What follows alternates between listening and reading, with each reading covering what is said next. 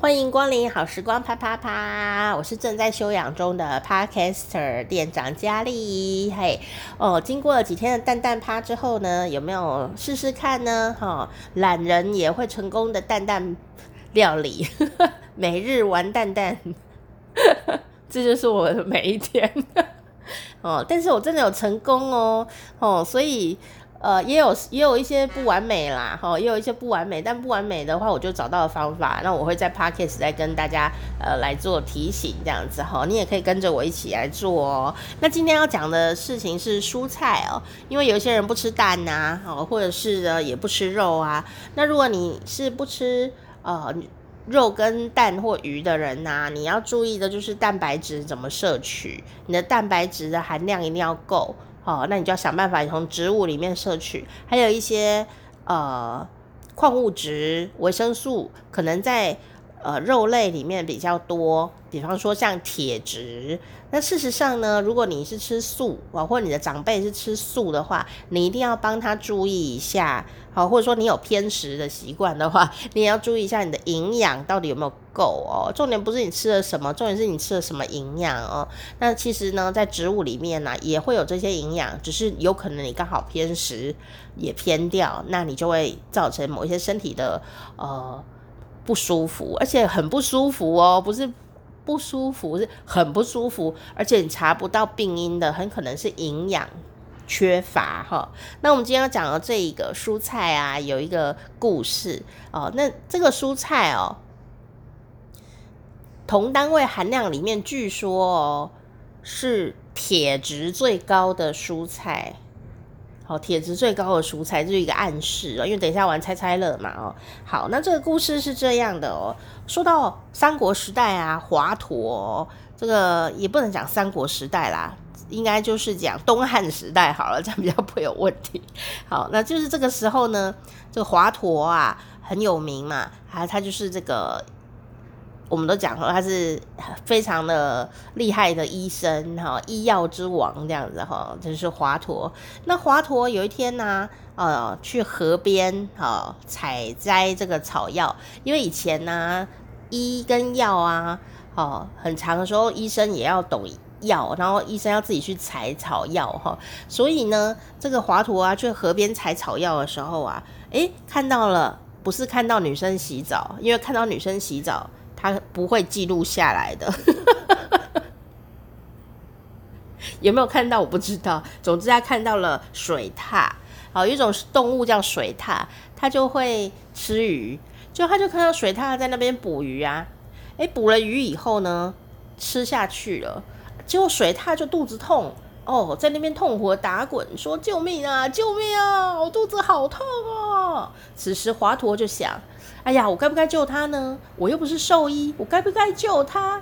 没想到呢，这个时候啊，水獭没有等华佗回应哦，啊，这个已读未回，已读未回的华佗，水獭呢自己就爬到了一片草前面，啊，这一片草很大一片啊，他就吃了。这一片草的这个叶子就吃吃起来了啦，哈，哎，吃完以后呢，就拍拍肚子，水獭就没事一样就走了，哈，游走这样子哦，哎，他刚不是肚子痛吗？什么什么草这么厉害，吃了叶子以后都不需要华佗呢？结果当天晚上啊，华佗采完草药以后，就住在客栈里面哦，就遇到一群年轻人呢，在吃螃蟹，那螃蟹也是海。这种水产类嘛，哈，那这个螃蟹也还蛮冷，寒冷的，它的性是比较寒冷的。很多人吃螃蟹都很容易拉肚子，有时候不是螃蟹不新鲜啦，哈，有时候就是因为它比较寒哦，所以你可以配一些姜啊一起吃这样子哈。好，重点是呢，这一群年轻人呢，好像吃到了不新鲜的啊螃蟹哦，就在那边肚子痛啊，滚动啊，好痛啊，救命啊，救命啊！好，这时候华佗呢，就忽然呐、啊。想啊，诶，早上啊，那那个水獭啊，也是吃了鱼，肚子痛哦。他就是去吃那一个有一个河边的一些草，哦，然后那些草啊，长得也蛮特别的吼，所以呀、他就想，诶，我去采的那那些草啊，吼，会不会可以呢？给这些年轻人吃吃看呢？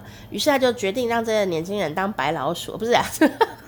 他就想说给那个年轻人吃吃看哦，因为呢，他那时候也有跟着采哦，所以他吃了以后，他就想这个好像很厉害哦，就采了这些这个呃草呢，啊叶子啊就回去了。回去以后呢，哎，刚好遇到年轻人肚子痛。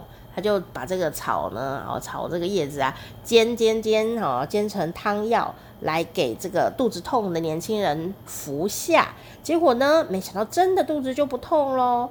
所以呢，华佗啊，还为了记住这种草药，帮他取了名字啊，有这样的一个传说。所以呢，想要问你的是啊，猜猜看，这个据说同单位里面铁质最高的蔬菜。是什么？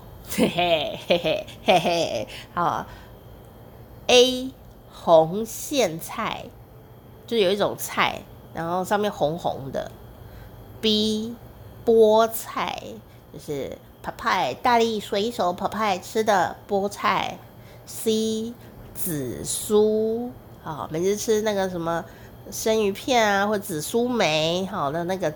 紫苏哈，三个都很特别的菜哦，请作答。噔噔噔噔噔噔噔噔噔噔噔，你答对了吗？正确答案是 C，紫苏，哈哈。有没有猜对呢？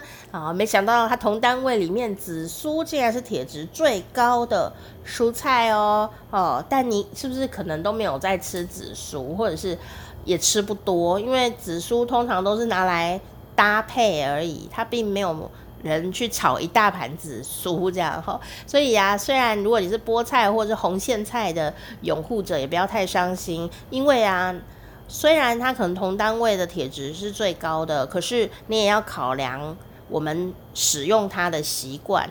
哦，就是说这个菜我可以吃一盘哦，但别的菜我吃不了一盘呐、啊。哦，就说紫苏来一盘，好像很少见。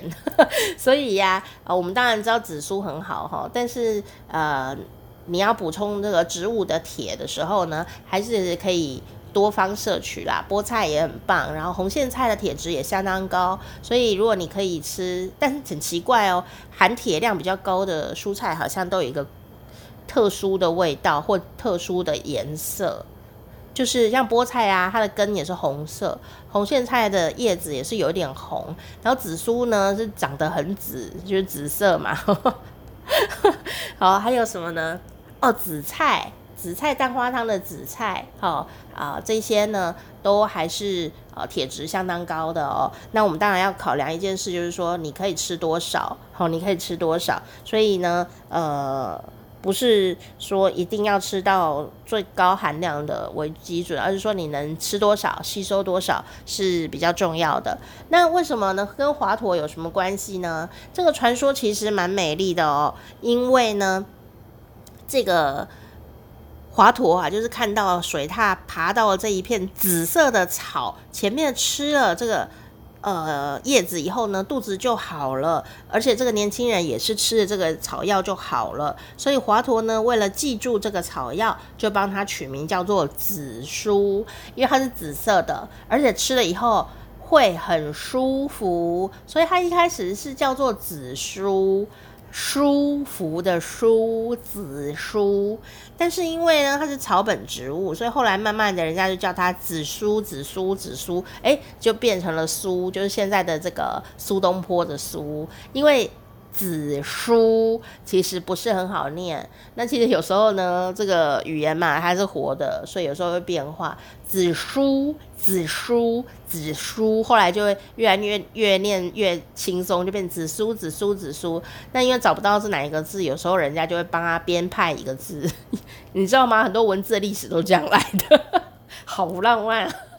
不过我觉得紫苏现在的名字更好听，而且呃看起来也是很美哈，就是苏东坡的苏哦。那紫苏呢，其实三百年前就引进了台湾哦。呃，你一定没想过，讲到紫苏在台湾，你可能会想到的就是日本，因为日本料理里面有很多，而且日本人大量的在用紫苏哈，紫苏梅啊，紫苏很多东西，韩国人也用紫苏做泡菜哦。可是事实上呢，紫苏在台湾却是蛮大宗的生产哦，大部分都是在苗栗公馆，还有这个南投县国姓乡来做栽培哦，大部分都是外销日本的。那最近几年来，嘉义水上乡呢也成了主要的产区，所以大家也可以多多吃紫苏哦。